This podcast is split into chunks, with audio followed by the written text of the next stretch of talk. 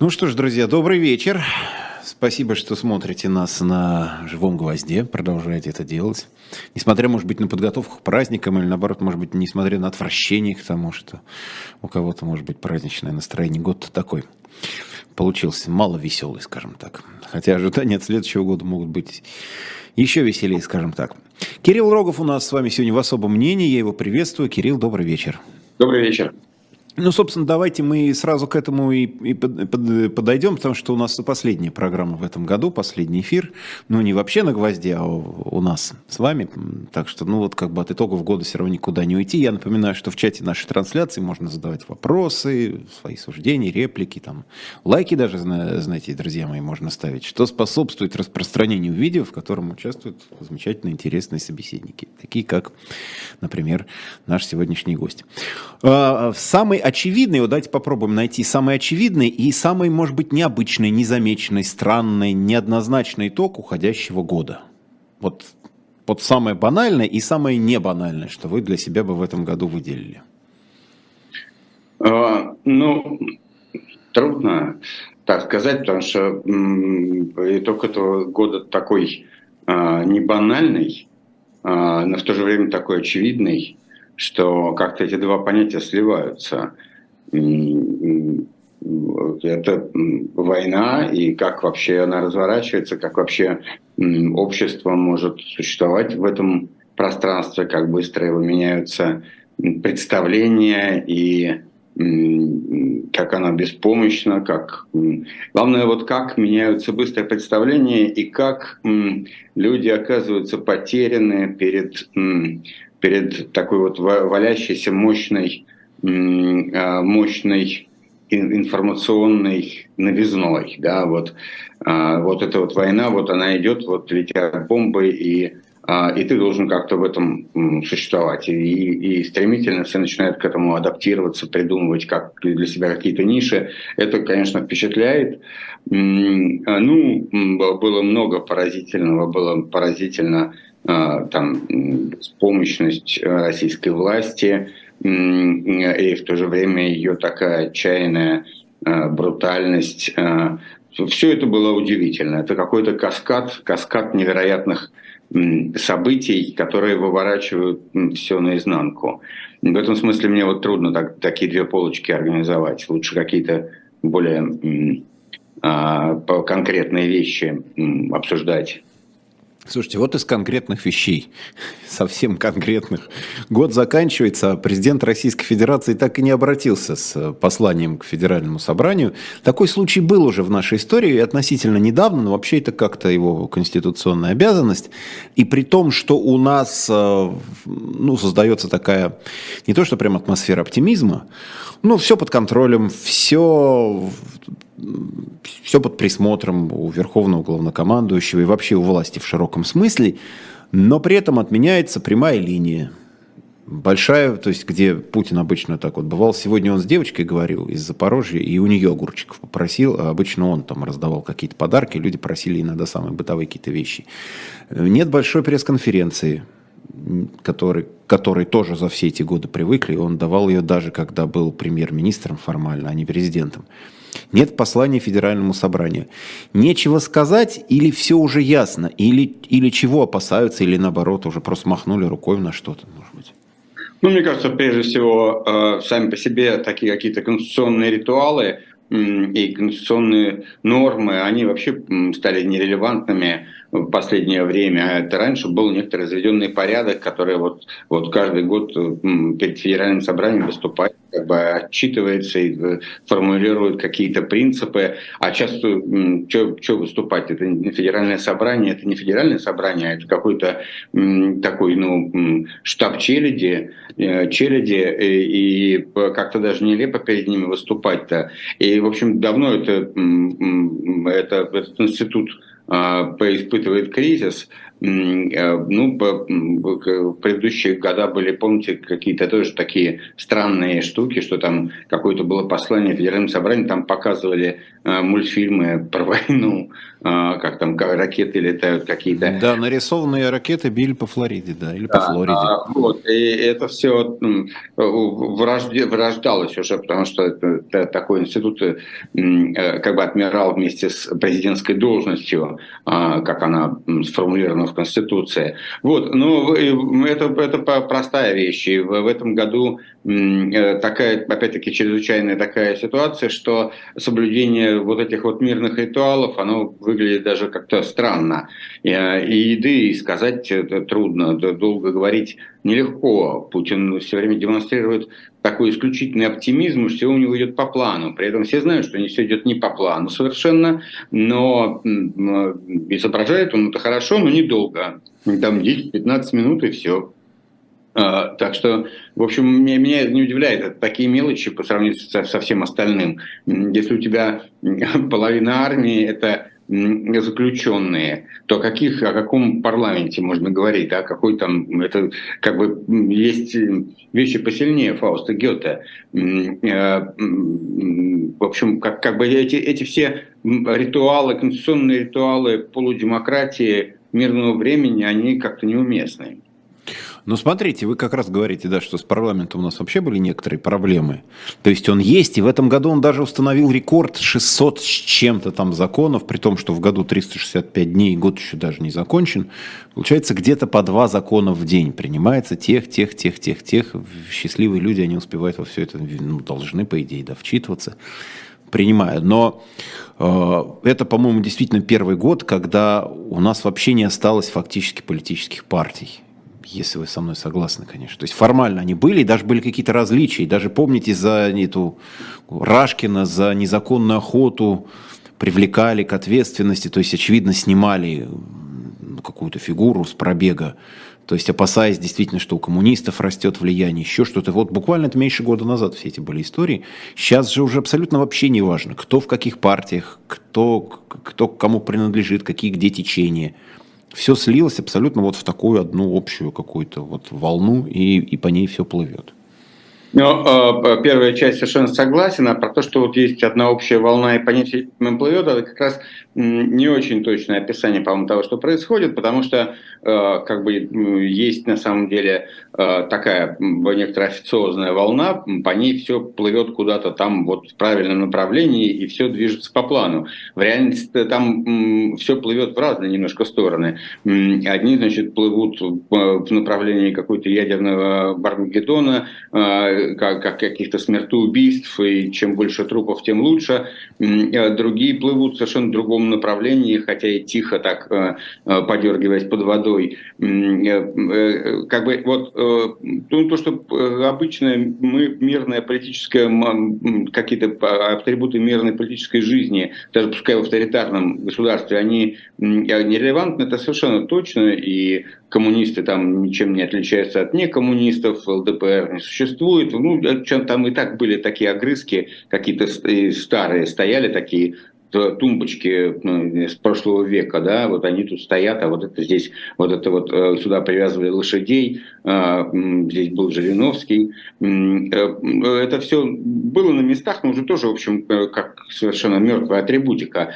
А, а здесь, конечно, это нерелевантно, но вот в этой части все, все да, а но то, что все плывет в одну сторону, это как раз как-то не точно, потому что все плывет не знаю куда.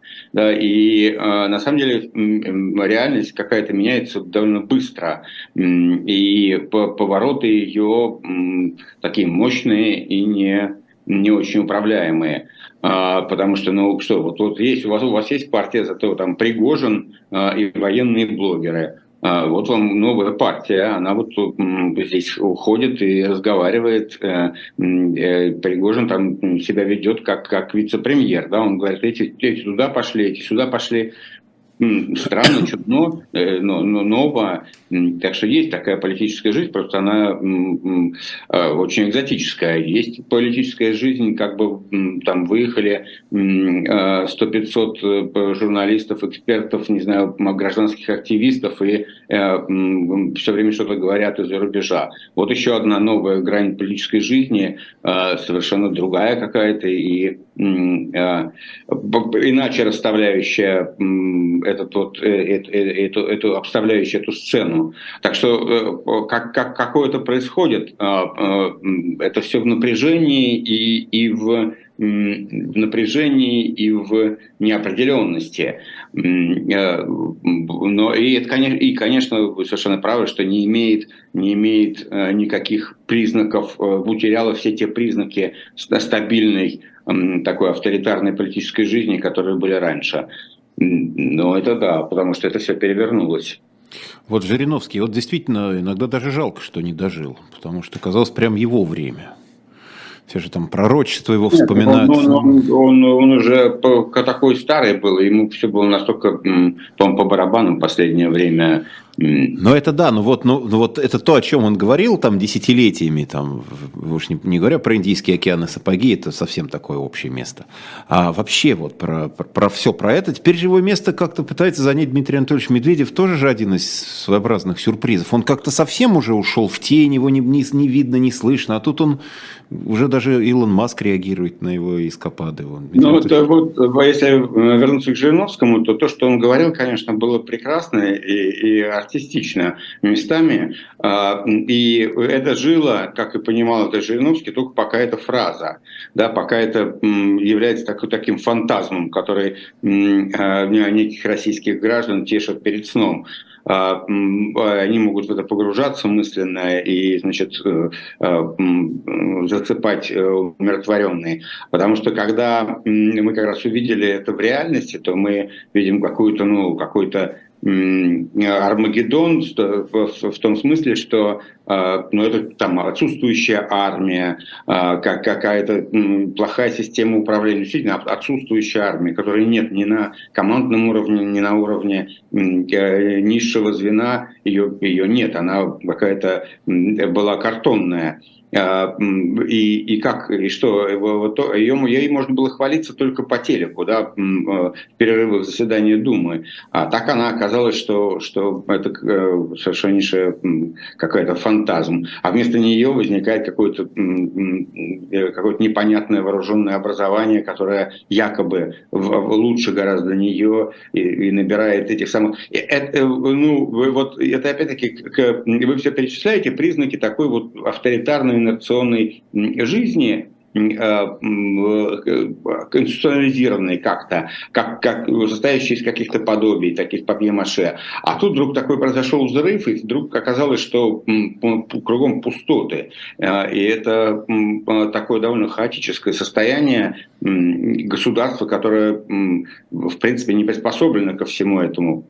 И это, мне кажется, интересно. Это, это может быть такая неочевидная, вот как вы спрашивали, неочевидный итог года. Неочевидный итог года в том, насколько это все, вся эта фраза про величие, насколько она была фуфло э, и строилась на фуфле, и как теперь это фуфло все вылезло наружу, и э, что с ним делать. Ну, вот. То есть лучше так... всего была та армия вот из того давешнего послания, давнишнего послания Путина, когда нарисованные ракеты попадали в нарисованную да, Америку. Да, это да. выглядело круто, и это всех э, ну, как-то вдохновляло, не всех, ну, вот тех, кто там стоя аплодировал, вдохновляло, радовало, как-то спокойнее жилось, слаще спалось, но при этом главное было не доводить до непосредственного, непосредственной реализации фантазии в жизни, как говорит. Никогда да, ни о чем да. не мечтайте, иначе ваши мечты могут сбыться. Да, да. Вот при, примерно так и получилось. Как бы, да, была идея в том, что все в это поверят, э, так же, как патриотические зрители э, Первого канала, но и как только кто-то не поверил, так оказалось, что просто это кошмар. У вас, Кирилл, нелегкая не, работа, потому что вы один из ведущих. Это не комплимент, это просто констатация. Один из ведущих наших экспертов, аналитиков, политологов. Естественно, люди, а, ждут, что вы проанализируете и расставите вот эти все перепутавшиеся в наших головах мысли. Ну, хоть как это, объясните в конце концов, что происходит. Черт знает что. Черт знает, что я сам понимаю. Вы все-таки расскажите, что происходит. А с другой стороны, мы же столкнулись в этом году с тем, что не сбывались ну, почти никакие прогнозы. Ни позитивные, ни негативные, причем в обе стороны. И те, которые ждали быстрой, там, не знаю, там, быстрой победы над Украиной и наши войска в Киеве с нашим флагом, и все хорошо. И те, кто ждали быстрого краха, конца, развала, там, к лету все закончится и сломается, а уж к зиме-то так тем более – не получилось ни того, ни другого, и как вообще анализировать эту всю ситуацию, когда она такое впечатление, что не поддается анализу?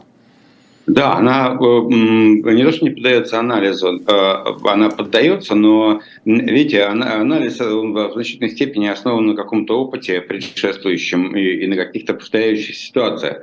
Здесь ситуация настолько вывихнутая, настолько выходящая из, из, из ряда, что мы действительно сталкиваемся с огромным количеством таких новаций, которые никто не, не видел и не мог предвидеть. И с этим связаны наши и, и, и как бы идея подведения итогов года, идея э, как бы прогноза на следующий год. Вот, э, ну, как бы мы действительно столкнулись с совершенно нетривиальной ситуацией, когда оценки какой-то ситуации, какого-то важного решения, его там, исполнимости, его реалистичности, его рациональности, э, оценки высшего политического руководства оказались ниже плинтуса. То есть вот а, они считали, что они по льду, а лед будет лежать и их поддерживать, а, а лед провалился. Э, дальше начинается, как бы, как, когда вот, это вот, вот этот вот э, этот блицкрик, это, это, это, этот план, он проваливается, то такого рода режим сталкивается с ситуацией, когда он должен, ну, он должен чем-то компенсировать это. И провал первоначального плана он запускает какую-то череду импровизаций, а, э, которые тоже непредсказуемы в своем результате, потому что никто это не продумывал, никто это не, не считал и не готовил. А, и вот в этой череде таких парадоксов мы как бы живем, и я хочу обратить внимание, просто вот если так оглянуться на этот год, на, на его реальные, реальную событийную конвой, а реальный событийный конвой, конвой была война, то мы видели э, несколько неожиданных поворотов. Э, и эти неожиданные повороты должны нас подготовить к тому, что мы можем увидеть их еще и еще раз. Скажем там, ну хорошо, Блицкрик не удался, армия, которая наступала на Киев, была разбита и в дезорганизованном состоянии куда-то бежала. А потом, значит, армия вроде собралась, начала наступать в Донбассе, вроде бы это казалось более рациональной какой-то, ну, с точки зрения там, какой-то э, такой практической рациональности задача, ну, потому что ну, это все ужасно, совершенно преступно, да, и ну, как бы казалось, что это рациональный выбор. Но выяснилось, что просто та контрактная армия, которая была создана, она просто не приспособлена для такой войны, и к июлю она тоже начала разваливаться, и фронт начал трещать. Это, этого совершенно не предполагали в марте, э, в апреле, ну хорошо, вот не удался Блицкрик, не, удалось, не удалось добежать до Киева, но мы можем там наступать в Донбассе, отвоевать Донбасс всей этой махиной. А нифига не можем. Э, значит, новый разворот, да, развал фронта. Дальше еще один поворот. Значит, у Осенний уже опять как бы в пользу Путина. Да? Оказалось, что он может расфигачить э, инфраструктуру э, Украины, и нет от этого никакой э, защиты. Украина, энергетика разбомблена, люди сидят в холоде, без света, а мобилизация, которую так боялся все, все лето Путин, раз, ничего страшного, никто ничего не возопил, никаких особых проблем. Вот забрали еще одно войско, будем опять наступать. Э, опять это неожиданно. Сейчас, сейчас вот опять неожиданный разворот, потому что казалось, что в сентябре такая плохая ситуация, а нет, сейчас стратегическая инициатива опять у Путина, и он, значит, угрожает, что он в феврале будет брать опять Киев. Но мы, может быть, увидим еще повороты, потому что к весне вполне возможно окажется, что в этой большой армии, которую опять собрали, в ней, а, нет офицеров, б, плохое снабжение, в, э, очень то, все точнее и точнее становится огневые удары украинской стороны, а, и э, как бы ну, это будет действовать на, на фронт, на состояние людей, и, может быть, мы к, к апрелю опять увидим там деморализованную совершенно армию, да, из-за этих трех факторов, что нет командиров, нет снабжения и всех убивают.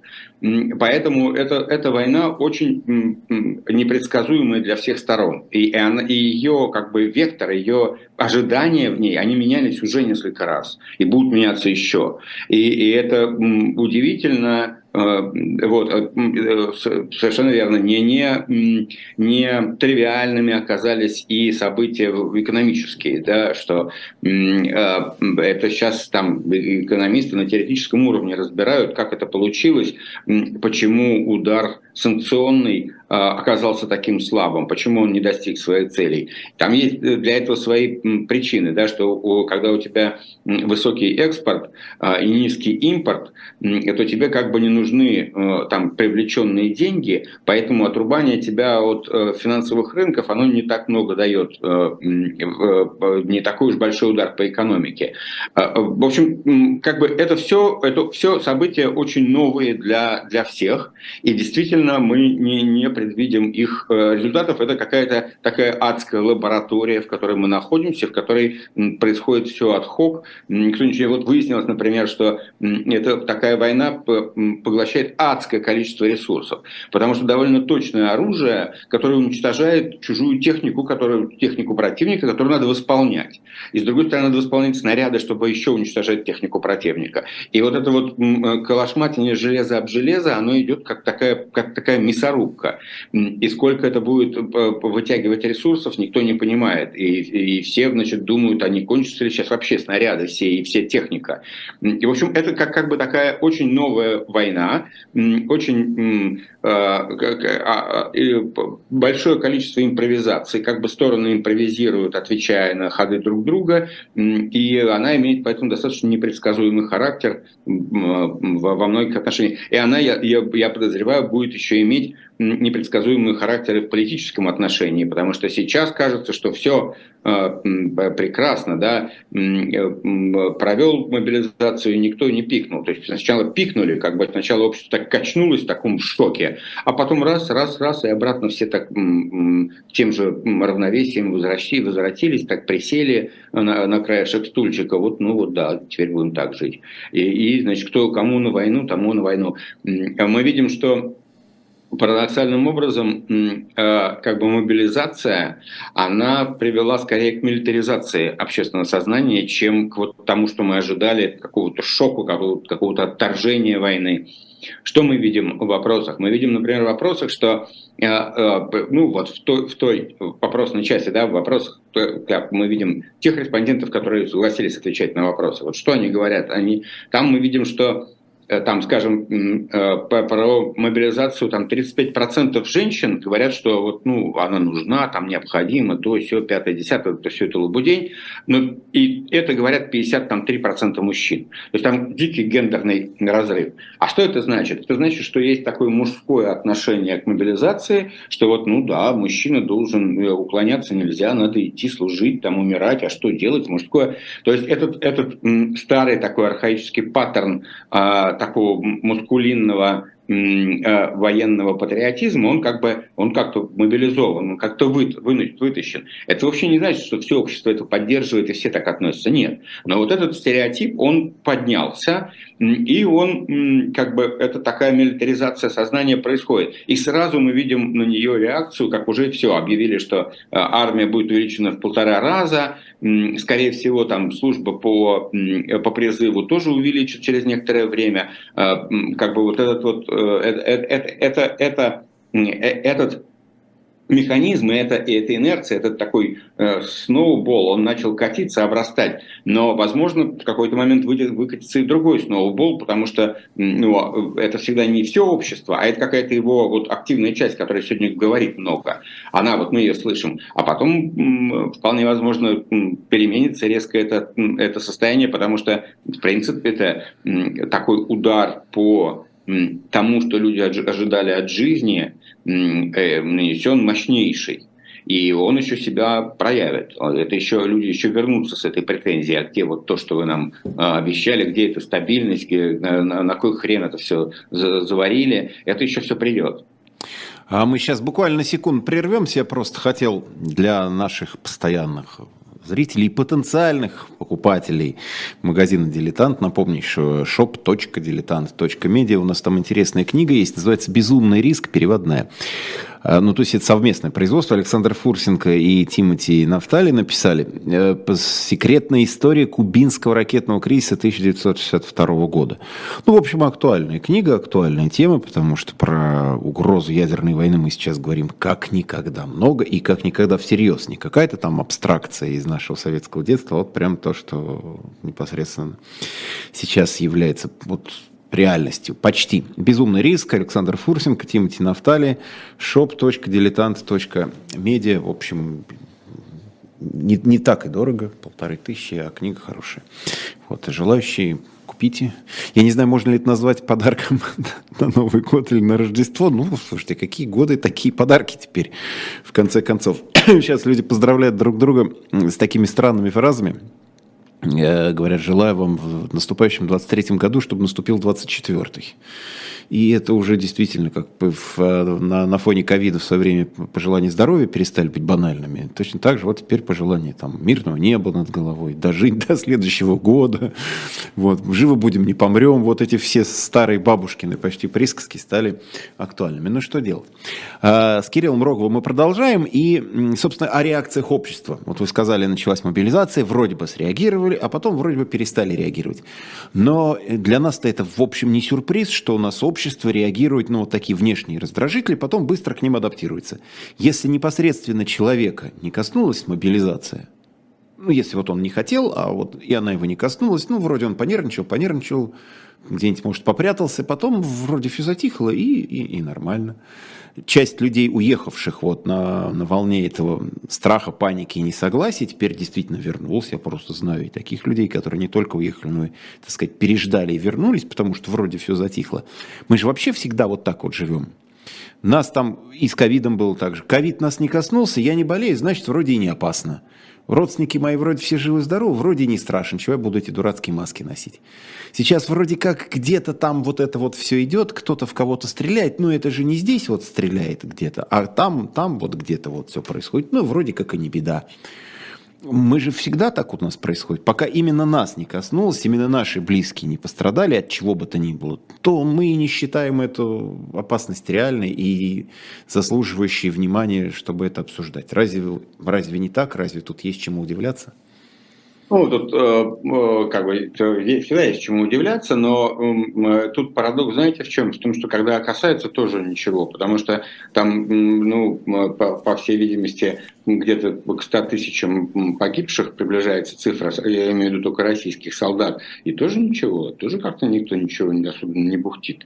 Потому что ты, ты сначала как бы вот это вот меня не коснулось, вот и пускай прошло мимо и хорошо, а потом тебя коснулось уже, но все остальные также думают, как ты тогда, и поэтому ты тоже в одиночестве, и ты один тут сидишь со своим, когда коснулось, в общем, тех, кого коснулось, они тоже не очень слышны. Э, ну, Но да, это всегда ну, меньшинство. Даже если там 100 тысяч, ну в 140 там миллионной стране это меньше процента. Вот у нас была социальная реклама, социальная, да, как бы вот когда была мобилизация, но это же всего один процент. Там рисовали один процент набережной, один процент шоколадки, один процент. Ну вроде как, ну чего вы переживаете, это же чуть-чуть. А, да, да, но это как бы в разные моменты бывает, э, бывает по-разному, да, и, например, там в конце советского режима, а, э, вот в последней его фазе, э, в Афганистане там служило вообще всего ничего людей. А, по, по сегодняшним меркам вообще говорить нечего. Но это было, как бы эта мысль почему-то охватывала все общество, да, и все про это думали, все про это помнили, все видели в этом какую-то черную такую, черную метку. А, и, а, а сейчас, да, сейчас 100 тысяч человек убили за, за меньше, чем за год, так и нормально, ничего страшного, где они, кто об этом думает.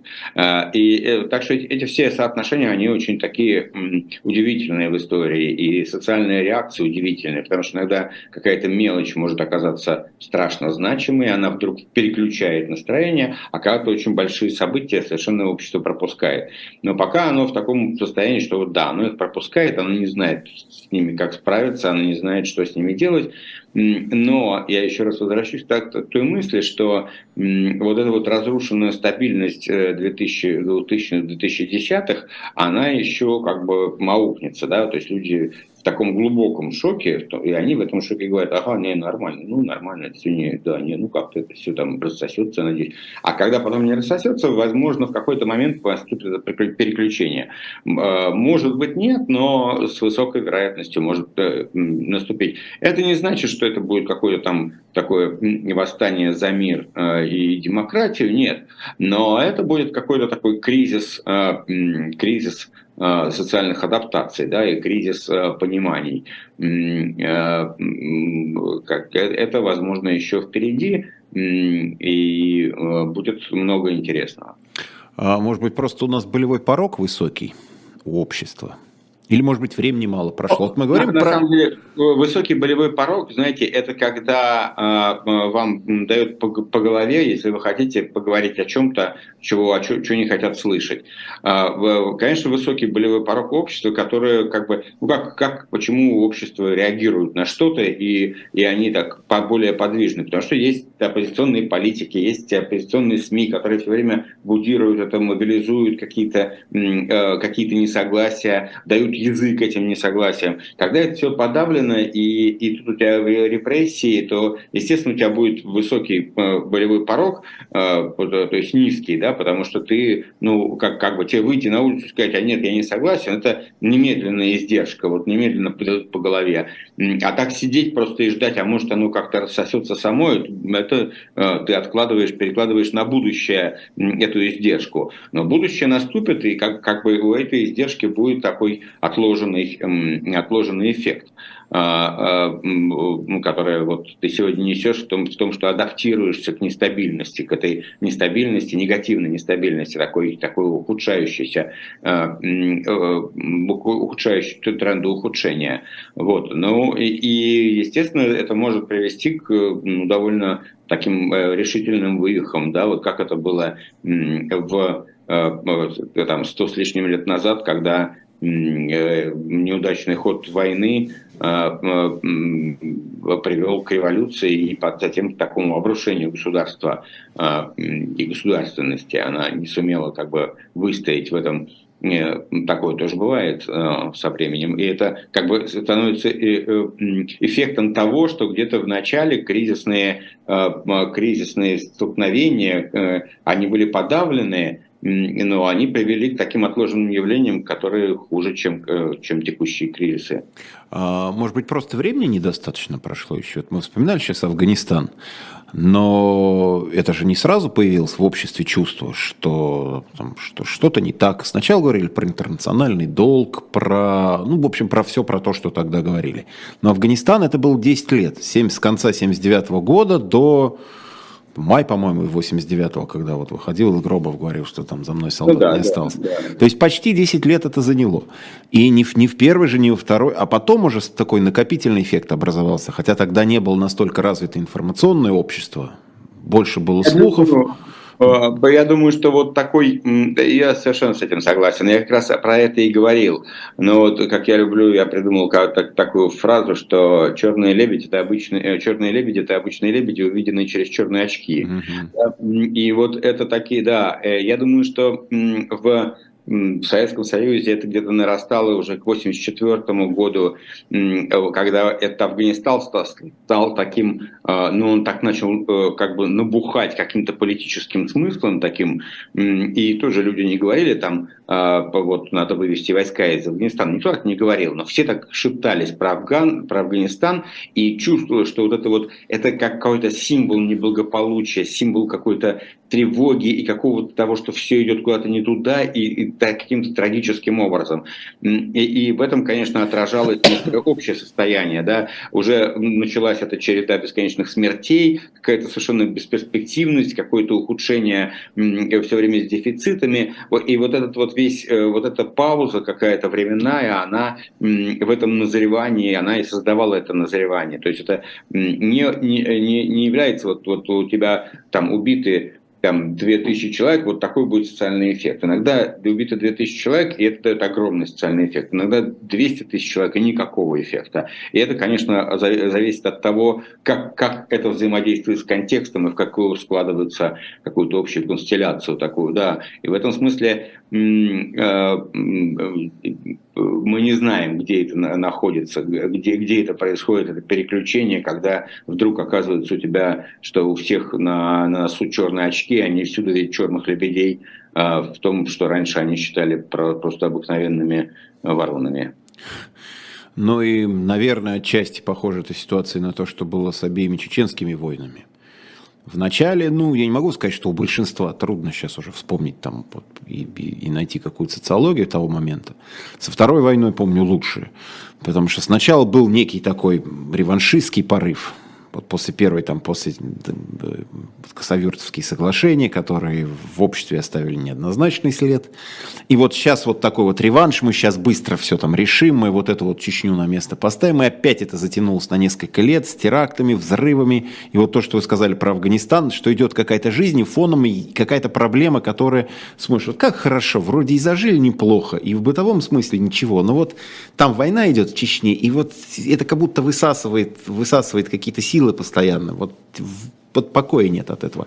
Но это же тоже ощущение пришло не далеко не сразу. Да, но, но эта война, надо понимать, что эта война, в которой сейчас мы, э, которую мы сейчас имеем, она не, не идет ни в какое сравнение с афганской по а, количеству вовлеченных ресурсов, и которые еще будут вовлечены и потому, как она влияет на политическую жизнь, потому что у нас же а, на социальную, на гражданскую жизнь, на все. А, у нас же весь социум, его начинает корежить а, эта война, да, у нас же все подчинено войне, войне сейчас в России, вообще все.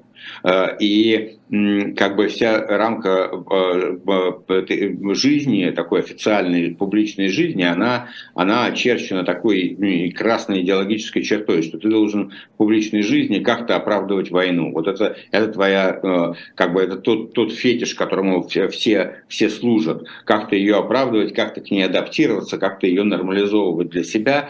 И это, ну, это такое, такого ничего похожего с чеченской войной все-таки не было. Она все-таки действительно шла на периферии. А, она врывалась там терактами, но она не не трансформировала всю экономическую, там, социальную, политическую жизнь под себя. Не потихоньку она ее подправляла, потихоньку она сдвигала что-то, но такого, такого эффекта не было. А теперь, значит, война – это такой красный, красный кол, который э, воткнут в середину живота, значит, э, этого образования, и он на этом красном э, коле все общество, колу, все общество и вся страна должна вертеться.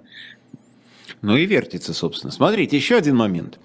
А, вы как раз тоже сегодня говорили о том, что появилась еще как бы еще одна Россия. Это сотни тысяч уехавших по самым разным причинам. Кто-то просто как сознательные противники Путина, его власти, его режима, выбравший вот такой, такой способ. Есть люди, которые просто только в момент объявления мобилизации решили, что вот сейчас уже надо уезжать не по каким-то идеологическим причинам, а просто спасая себя. И они уехали там, они оказались, значит, еще какое-то количество людей.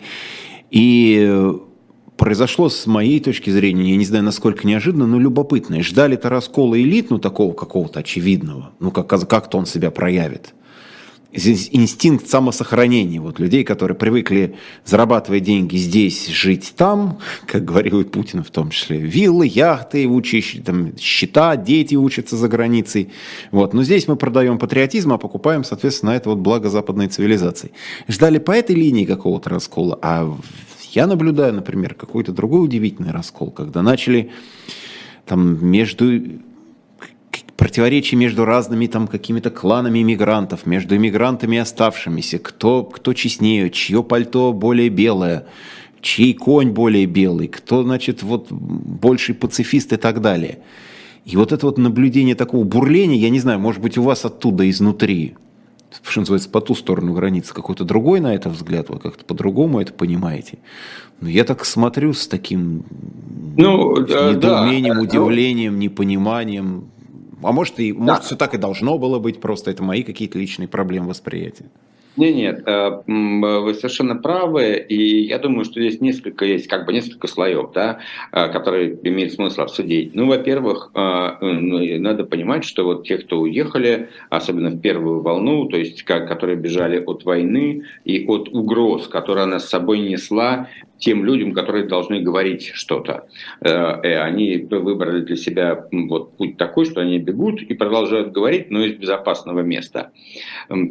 И, значит, они при этом как бы не являются иммиграцией в классическом смысле, потому что они остаются внутри общественного пространства России, они говорят для России, они говорят с теми же людьми, с которыми они разговаривали, с теми же аудиториями, с которыми они разговаривали раньше, и в этом смысле мало что изменилось. Это одно пространство. Вот, а, я сижу здесь, в Вене, вы сидите в Москве, слушают нас люди, которые сидят в Тбилиси, в Берлине, в Москве, в не знаю, э, Новосибирске, в разных местах. И это какое-то одно пространство, вот это вот обсуждение, да, и эти люди слушают и утром, и вечером, и читают то же самое, что мы, мы все в одном пространстве находимся. И это поэтому трудно назвать иммиграцией. Это совершенно не то, что были любые волны иммиграции, когда они уезжали, создавали свои там журнальчики, что-то обсуждали, связь их с материком как бы была ничтожна, отсутствовала или отсутствовала вовсе. Мы совершенно другой ситуации ситуации.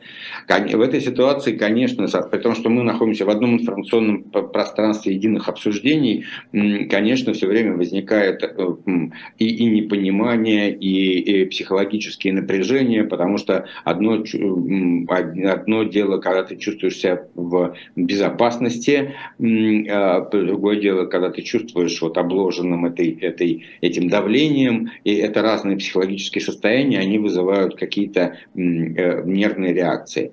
Это как, как бы, да. Следующее, но это преодолимо, потому что, в принципе, люди говорят на одном языке, да, им надо просто научиться уважать как бы то, что как бы непонятно бывает то, что, что, то, что, что тут такое вот отличие, вот это уважать.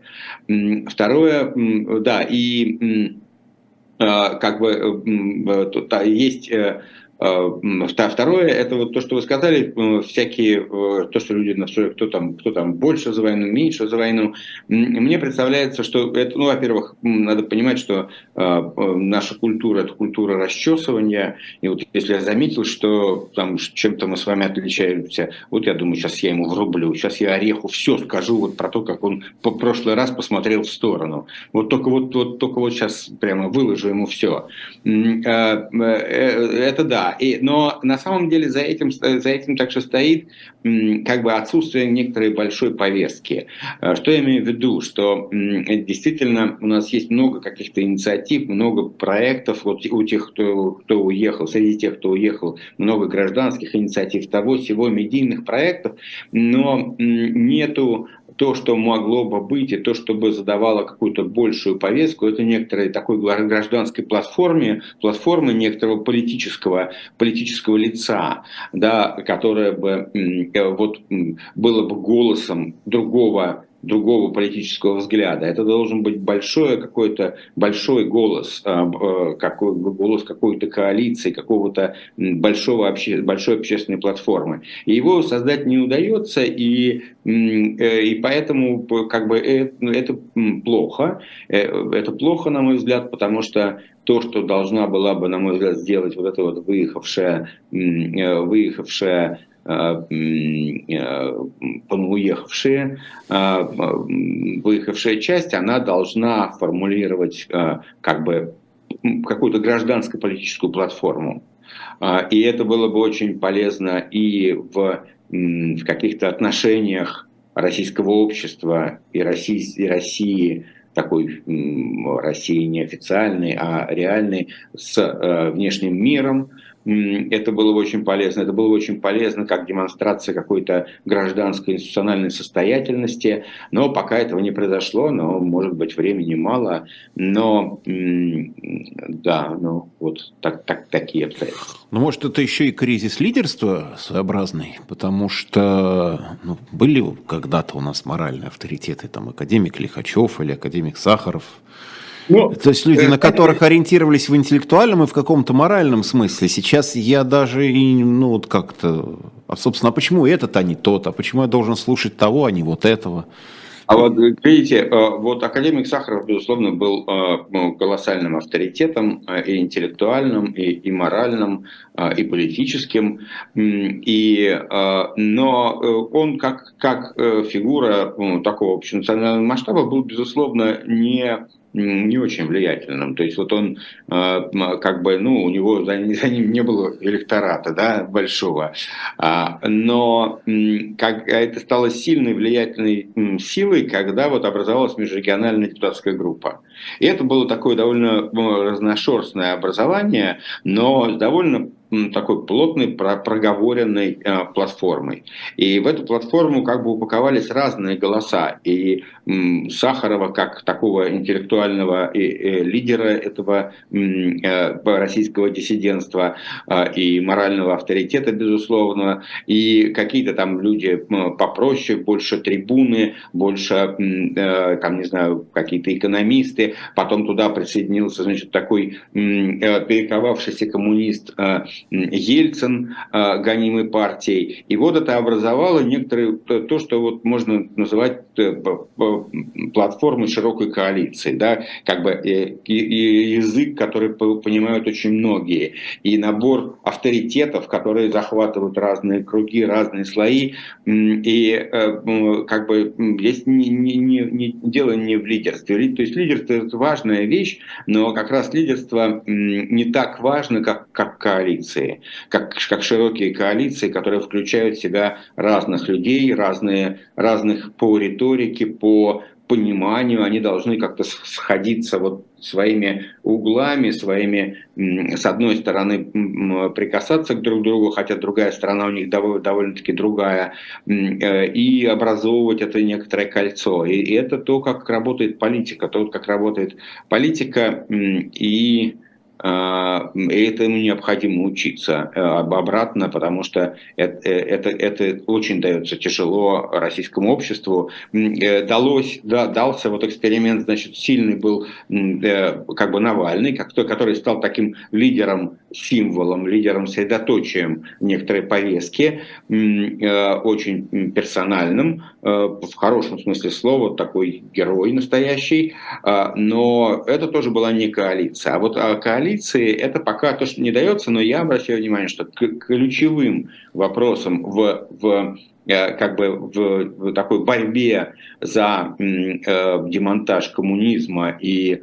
э, переход вот к какой-то демократии в этой попытке начала 90-х годов ключевым э, была именно то, то, что сформировалась коалиция, которая имела Э, сложную структуру, а, э, и она имела такую сложную структуру и, и состоящую из многих людей, да, там как бы Ельцин выдвинулся как ее лидер, но он не мог существовать один как ее лидер, не опираясь на вот эту всю такую э, интеллигентско-оппозиционную риторику, на их понимание, на их видение. Он, у него одного не было для этого там идей и достаточно. Но у него была пробивная сила, он же как таран действовал. Да, да, потому что он, он придавал все, всей этой антикоммунистической риторике такую настоящую народность. Да, он а, пробивал да, стену, а потом в этот пролом уже врывались самые разные, но, самые э, разные Да, но не, не совсем так э, поспорю, потому что он пробивал стену, потому что он заимствовал у тех э, риторику. Риторику он заимствовал, вот эту антикоммунистическую риторику он брал у, у интеллектуалов, у интеллигентов,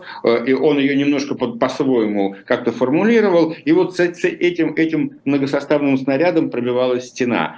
Э, вот, э, и да, и, и мне кажется, что сейчас это нужно, и э, как бы понятно, что как это было и тогда, что на самом деле вот этой вот среды, этой коалиции, ее составляли люди, которые были не политиками, а это были такие медийные э, фигуры, лидеры мнений, то, что называется, э, и они, э, а из них формировался ее основа, ее как бы такой остов, а он уже подкреплялся вот ельцинским весом, который давал ей пробойную силу. Вот когда говорят о том, что сейчас политика свелась к тому, что просто выжжена земля, там за четверть, уже, уже скоро будет четверть века правления Путина, все вытоптано, выжжено, заасфальтировано, ничего не пробьется, ничего нет. Вспоминая то, как раз о чем вы говорите, неожиданно такой экскурс у нас получился на 30 с чем-то лет назад. Э, но ведь тогда, когда коммунистический режим разваливался, появились люди, которых тоже еще, что называется, пять минут никто назад не знал. Появился Собчак, там появился, появились э, прибалтийские депутаты, тот же Ландсбергис и так далее, и так далее. Появились сам там Стравойтова, люди, которых Попов, э, Афанасьев, которых широкие массы вообще не знали. Ну, да. Их, Но, их не было, потом ну, они появились, они стали популярны, они стали, в общем, такие, все же сидели, смотрели, я помню, смотрели эти а съезды а, от и до.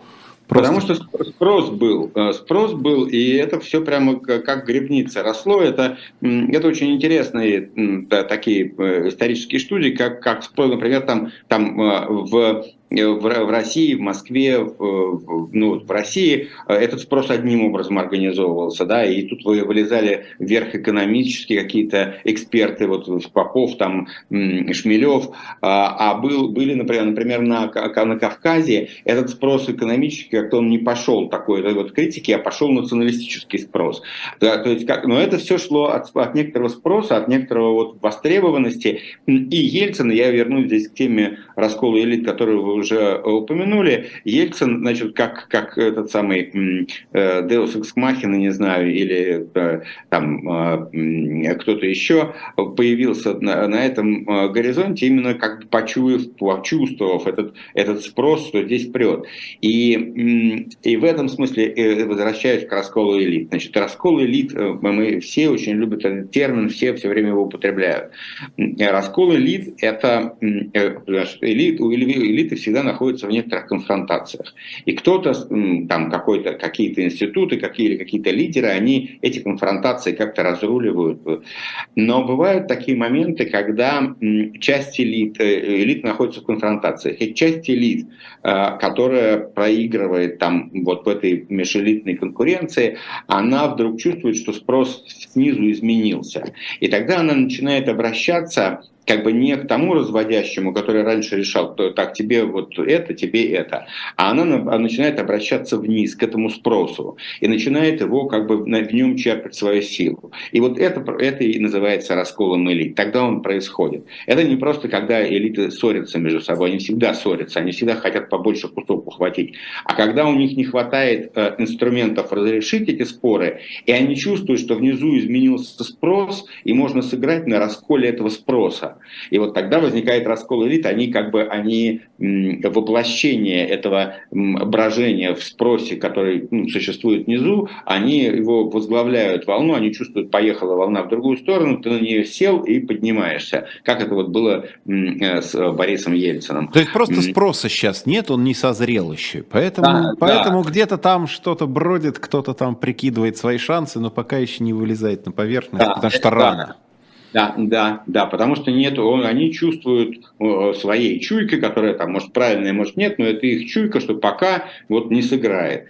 А кто-то в какой-то момент может почувствовать, что уже сыграет, что уже пора, уже, уже там э, силушки нету. Э, и тогда начнется то, что мы называем обычный раскол элиты. Тогда те же люди, которые сегодня говорят, как это черт знает что, вдруг начнут говорить совершенно другое и говорить, как же так, мы же предупреждали, мы всегда были против, мы всегда так думали они и раньше так говорили. Вспоминаю да, там из прошлого да, наших пропагандистов, говорят. чего они только не говорили. Посмотришь, так отмотав пленку лет на 15 назад, прямо и, и либералы, и западники. Но пока, и пока все... мы, к сожалению, довольно далеки от этого, потому что пока этот шок войны, э, при том, что он э, очень э, многое задел, он очень многое... Э, сломал, а, но пока люди замерли и как бы они и они боятся э, как бы с ним разбираться, они боятся тех издержек, которые возможны, если вот, ну, отдать, отдавать себе отчет о том, что происходит, они стараются выждать, как-то замолчать, э, как, ну вот так закрыться, за, за, замуроваться, внутренне, но они полны противоречий, их мысли, их э, внутри полны противоречий, которые они не в силах разрешить, и это разрешение еще может оказаться таким или сяким, а, а может э, замереть замерзнуть в этом вот состоянии. Это тоже возможный вариант. Э, в этом месте у нас уже осталось совсем чуть-чуть спросить про какой-нибудь прогноз на 23 год, но я не буду этого делать, потому что мы уже поняли, что спрогнозировать что-либо ну, бессмысленно абсолютно у нас как бы, как, да, это, как, я... как, как прогноз погоды на год вперед, еще не сформировались те воздушные массы, которые будут нам давать тепло или холод, мы просто этого не знаем. Ну вот на самом деле прогноз, э, он есть, э, и он заключается в том, что нам придется следить за неожиданными поворотами этой войны, которые состоят, они, это, это, это комплексные такие вещи, а, и иметь в виду, что уже были два или три очень неожиданных поворота, а, и такие повороты будут и впредь, и что ситуация это очень э, нестабильна и опасна для всех. Ну что ж, я благодарю вас. Кирилл Рогов был у нас с вами в гостях на живом гвозде в особом мнении. С наступающим вас. Вот, действительно. вас, желаю, желаю и 23-го года, и 24-го тоже заранее, чтобы все, по крайней мере, было. Уже Если... одно и 25 давайте. Вы знаете, да, давайте уж чего скромничать. 25-й, если встретимся в 25-м, значит, ну, худо-бедно как перекантовались в 23-м и 24-м. Все, спасибо вам, счастливо. Доброго, и спасибо. всем, кто смотрел нас тоже. Наступающим. Да. Взаимно, да, потому что я тоже теперь, у вас уже появились друзья мои в кадре в 2023 году. Ну, я, по крайней мере, надеюсь на это. Все, всем счастливо. Спасибо.